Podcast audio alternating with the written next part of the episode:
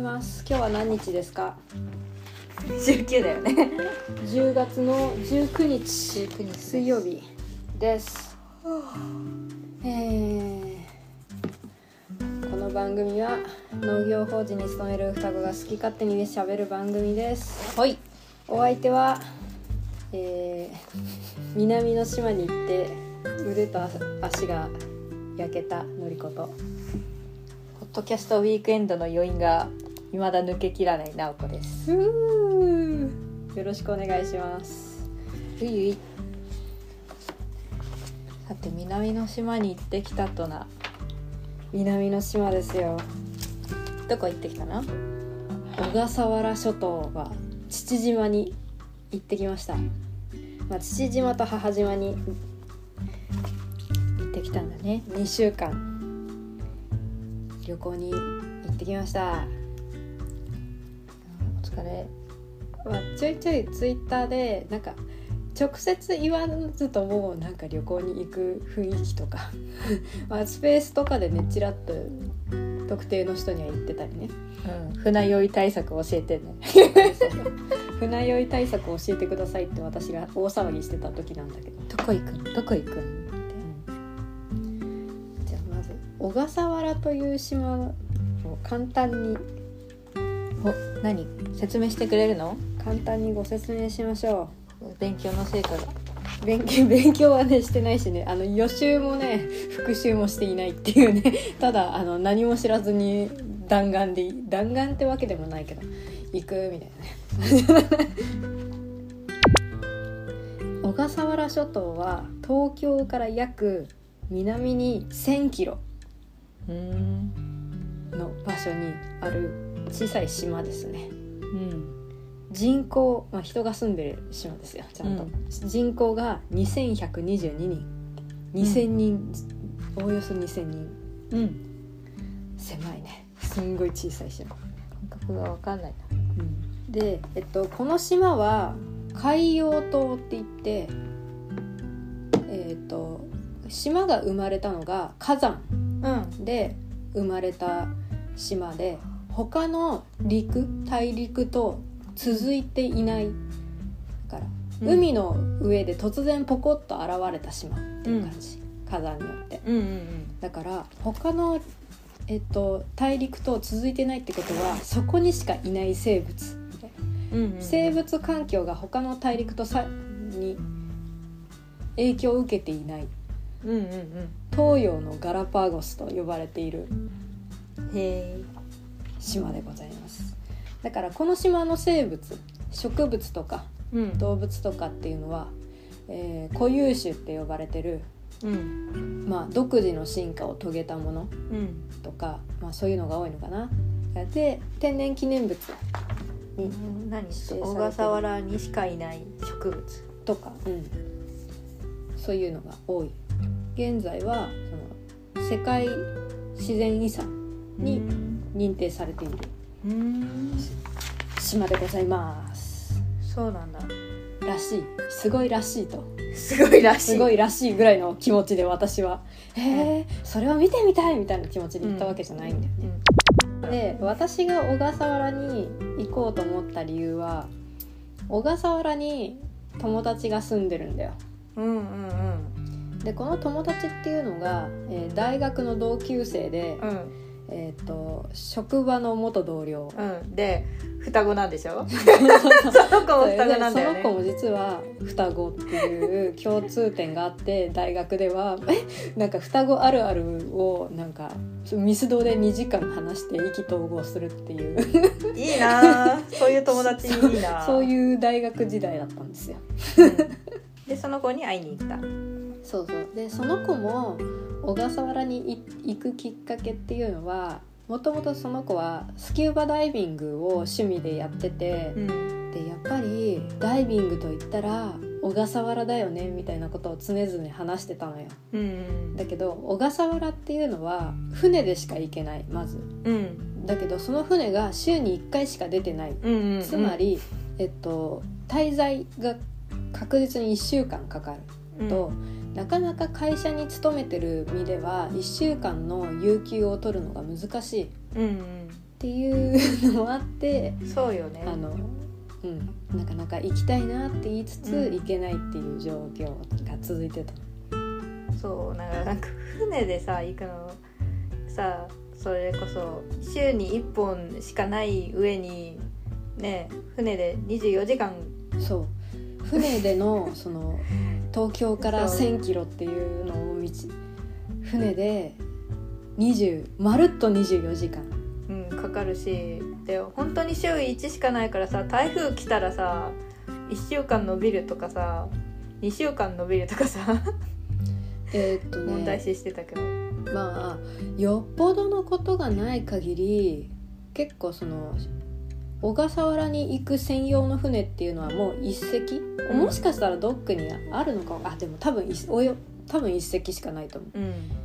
一隻だけなんだよ。それがずっとピストン運行してる状態なのねうん。で小笠原丸っていう、ううザザ小笠原に行く船うん。そのそのまんまの船なんだけどこれがすごい立派なあうん客写真そう写真見たけどすごい、船で。結構ね船もいいんだけど。まあそれで頑張って24時間。うん、週1だから。だけどねある程度のあ天候が悪くても要するに進めるのよ。うん。なんたってね週に1回しか届かない物資のためにね頑張っては、ね 何が何でも。何が何でも行かなきゃいけないりだろうからっていう理由で太平洋の荒波にも負けない大きな船ですよ。超大型台風とかだったらあれなんかな？まあ本当に直撃とかじゃなければ結構な高波はいけるらしい、うん、でもさまあその例えばさ今の季節だったら台風とかさ、うん。あるけど落ち着いちゃえばそうでもないんかなでも小笠原丸のさその運行率がさ50%っていうのがさ出てたけどもうちょっと言ってんのかな？友達はそうでもないよみたいなことは言ってる。うん。ただやっぱり、うん、万が一の時とかそのやっぱ台風が直撃するとかまあ、可能性がある。あと船がその故障してしまう何事態があった場合ね。うん。もちろんあのそういう場合は物資だけを運ぶ船っていうのもあるっちゃあるから、まうん。あ私も船ね船旅が初めてだったからどんなもんなんだろうと思って。そう。フェリーぐらいは乗ったことあるけどさ、うん。船でそんな長時で間。そう。し信頼があってとかさその24時間船の中にいるっていう。監禁されてるって感じ結構まあうん閉鎖的な空間とかつ、えっと、東京湾からある程度出たら、携帯電話がつながらなくなるのね。うん。でもさちょいちょいツイッターとかさ LINE でさ出航の様子みたいな写真を送ってきてくれるから。だからあ意外とつながるんだな。と東京湾の中はあ、まあ実はね東京湾から出るのにまず1時間かかる。うんてかねあ意外と東京湾って広いって思う。うん。そうだよねだって。房総半島の意外と、考えたらそうよね。そう千葉県のあの何内房うん。とか結構見えるし、ううん。ん。ひたすらずっと東京湾とか。あと伊豆大島とか八丈島っていうとかそういうところうんも一応電波塔があるからいそういう島に近づいた時だけ電波が一瞬入る。ほうほうほう。あそれでねうん。それで、って感じ。でもそのさやっぱその電波が一切通じない、そうそうそう。その時間ってかなりあるわけじゃん。かなり長い。うん。でこの島々を通り過ぎたらもう一切、はい、20時間ぐらい。かなでもやっぱねその島のを経由してくわけじゃないからやっぱね受信はできるんだけど発信できないみたいなところ一瞬入ったなそうそうそう。一瞬なんかメール届いたとかそういうぐらいで。あと船内にいるとことさらつながりにくいとかあるから、うんだからねなかなかインネットの民にはそちょっと辛いかもっていうぐらい、まあねたかだか24時間だけどね。うん、されど24時間って感じ。でのりこはさその、まあ、船酔い対策もそうだけどその船内でどうやって過ごすかっていうそうそうそう。対策は。とりあえず私はひたあのひたすらポッドキャストをあのダウンロードして、うん。あの暇つぶしになるように。うんうん あとはもう寝る。船酔い対策としては 寝るしかないっていう。でなんだ私がその行った日っていうのが曇りではあったんだけど比較的波が穏やかでそんなに船も揺れなかったのね、うん。うんだからえっと東京の竹芝ターミナルを出港したのが午前11時。うんうん。だから日中はもうほできるだけデッキうんうん。屋上のデッキに出てあの海 のこう風を浴びながら、浴びながら。うん、おーすごいな東京湾ってこんなになってんだみたいな。うわなんかああれ積載オーバーぐらいなんかコンテナ積んでねみたいな貨物船とかいろんな船を見ながら。え あれエバーグリーンって書いてある。あれああれは切り花かなんか積んでんのかなみたいなことか。あのそういうのを見ながら、ね、うん。なんか結構気持ちよく私は船旅を楽しんでた方。え小笠原多分ね船が好きな人は小笠原丸だけで多分一本取れるんだと思うんだけど。歴史がね長いんですよ。歴史が。やっぱり。昔はほら48時間とかなんかすごい時間かかってたのが今ようやく1日で着くようになりましたっていうね、三代目って三代目って言ってるけど本当は五代目だね。うん、父島丸とかねそういう。一番最初は椿丸。ってそうそう。いろいろ。そういう船があった、うんうんまあねまたその小笠原がいつからとかいうね小笠原の歴史を語り始めるともうさらにキリがないので。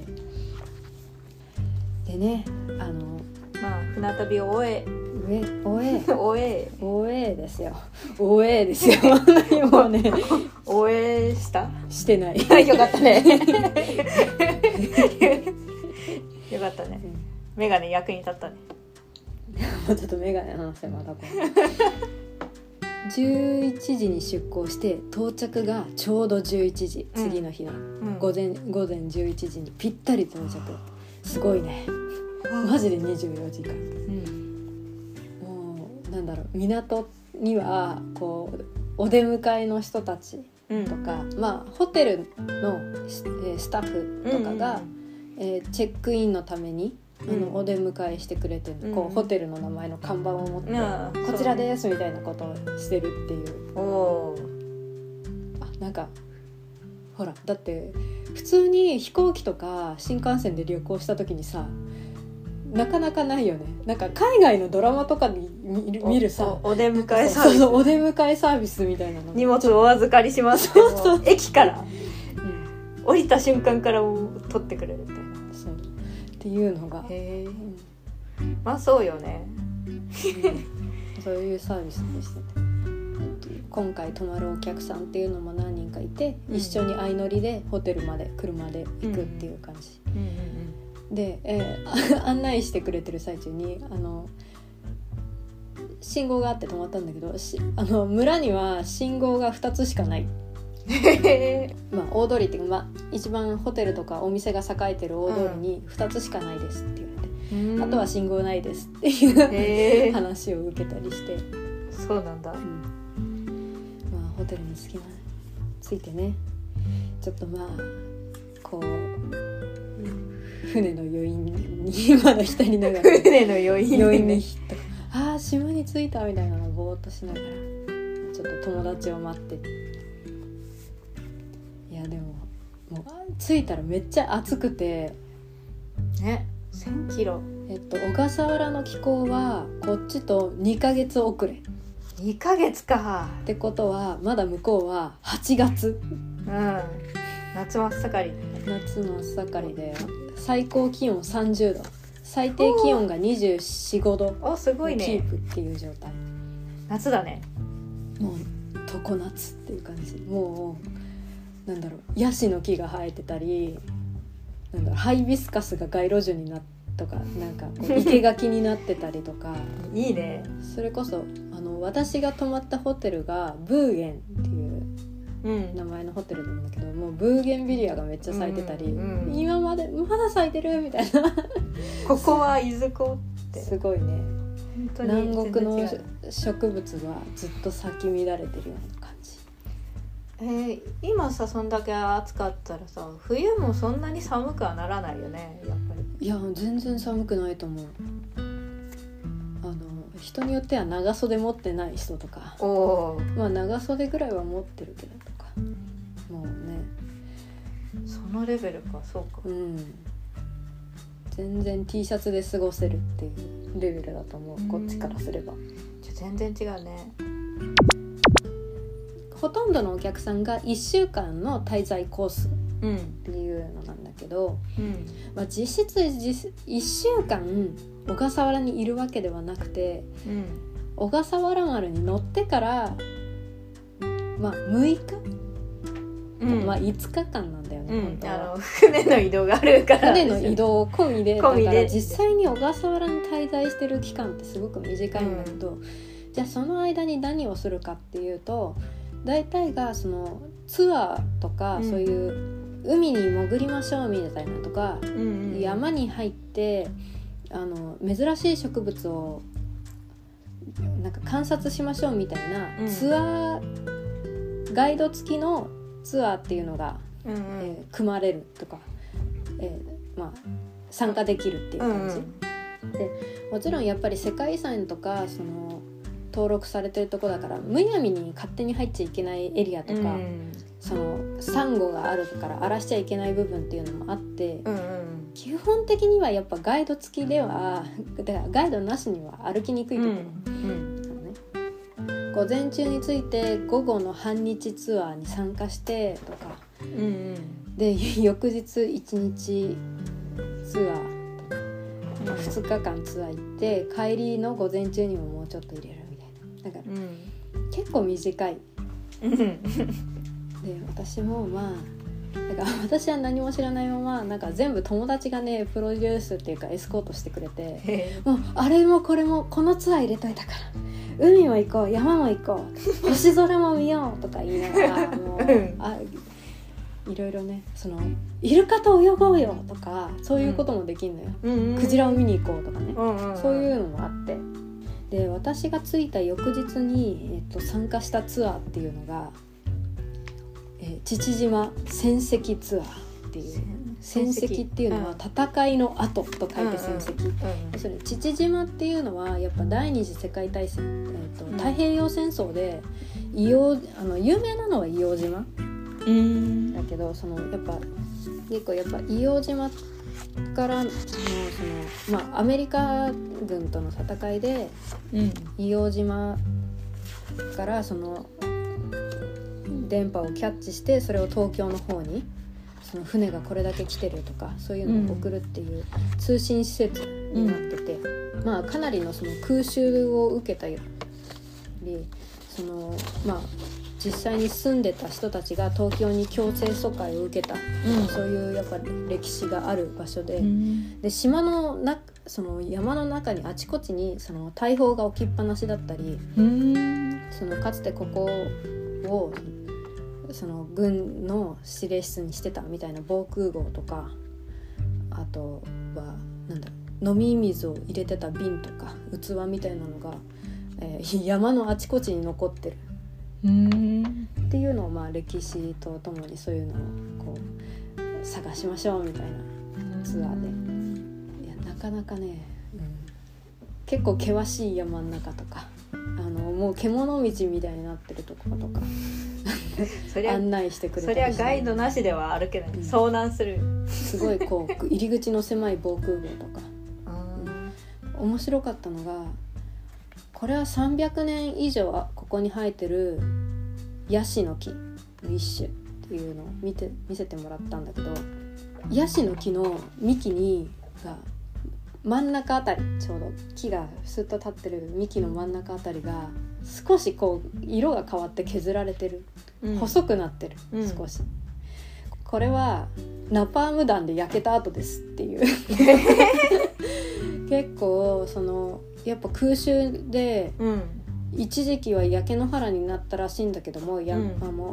それでも残った木っていうのが何本かあるっていうのがまだ森の中に残ってて結構幹がその焼けて変色して黒いコブになってしまった部分とかやっぱねあの鉄砲の弾の跡みたいなのも幹にその削られたまま残ってるみたいなのがあの大木になればそういうのが残ってて、えねヤシの木ってさ寿命どれくらいなの？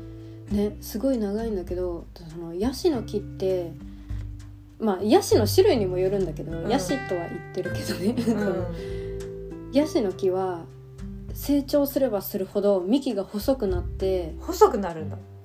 あの締まるって言ってた。その年輪がこう太くなってくんじゃなくてどんどんどんどん締まってく。うんだからあの倒れないとかよっぽどのノコギリではとてもじゃないけど切り倒すことができない木らしい。ボディービルダーみたいだね。し締めていやなんか大会前とかさととにかく食べて太ってからこうじ自分の理想の形にこう絞ってくる。みたいな。なんかねそういう不思議な木らしくて。結構ねまあそれが多分最もな300年とか100年とか。だから100年ぐらいの木だったら戦争を経験しして残ってる。うんなるほど。逆に言えばあれだけ緑がわんさか生えすごいこう生えてるようなとこなんだけどそれが全て戦前に植樹されたうんものっていうのもまた驚き。うん。あと結構ねやっぱり台風とかでうん。土砂崩れとか、その倒木してしまったものとかうん。あって、うん、だからそれでこう山が崩れたりするとその戦跡の跡っていうのも崩れてしまううんやっぱりまあ時代ってとともに、ね、島も形を変えていくっていうか、まあ、歴史が埋もれ出てしまうなっていうのを危惧してたり。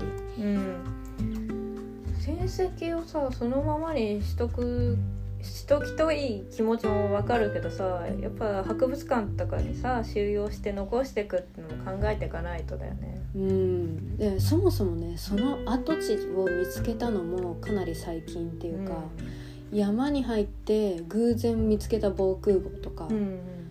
結構ね調査がまだ進んでなかったところとかもあって、うんうん。で結構ねその軍とか、まあ、村の住民もあの戦争で巻き込まれたりもしたんだけどその遺骨うん。が全部収集されたのがかなり最近まうんっていう話も、まあ、父島はもうこれで全部集め、まあ、見つけましたっていうことにはなったらしいんだけどまだ硫黄島なんかは全然残ってる。何もしてない手つかずのところが多い、うん。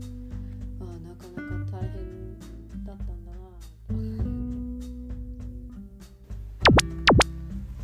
あその後に私はう海に行って泳ぎたいっていう。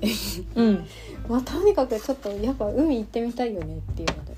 私もこの日この時のために張り切って水着をねあのうん10年ぶりにねじゃない 10, 10年ぶりにね 水着を買って。うん。いやまずねもううん。どこもかしこも海が綺麗。超綺麗だよね。めっちゃ海綺麗。千葉の銚子なんかさ灰色じゃん。あれはね汚いわけじゃなくて水質の問題だったりするの。あと荒波が荒いからやっぱ砂を巻き上げちゃうっていうのも砂も黒いよね。うん。マジでホワイトビーチですよ。サンサン。でそこでね友達に軽くシュノーケリングをね教えてもらって。うん。うんでそのまあいずれその海遊びのツアーも一日体験するからシュノーケリング軽く覚えとこうみたいな。感じでやったんだけど。まあその後もねあのシュシュノーケリングの海遊びツアー参加して友達の教え方がクソ下手くそっていうのに気づいたんだけど。道理で私が下手なわけだみたいなね、うん。あの友達のせいにするうん。で上手くなった。多少は。うん。シュノーケリングとかしたことないもんな。ないよね。なかなか。だって銚子の海でシュノーケリングしても砂しか見えない。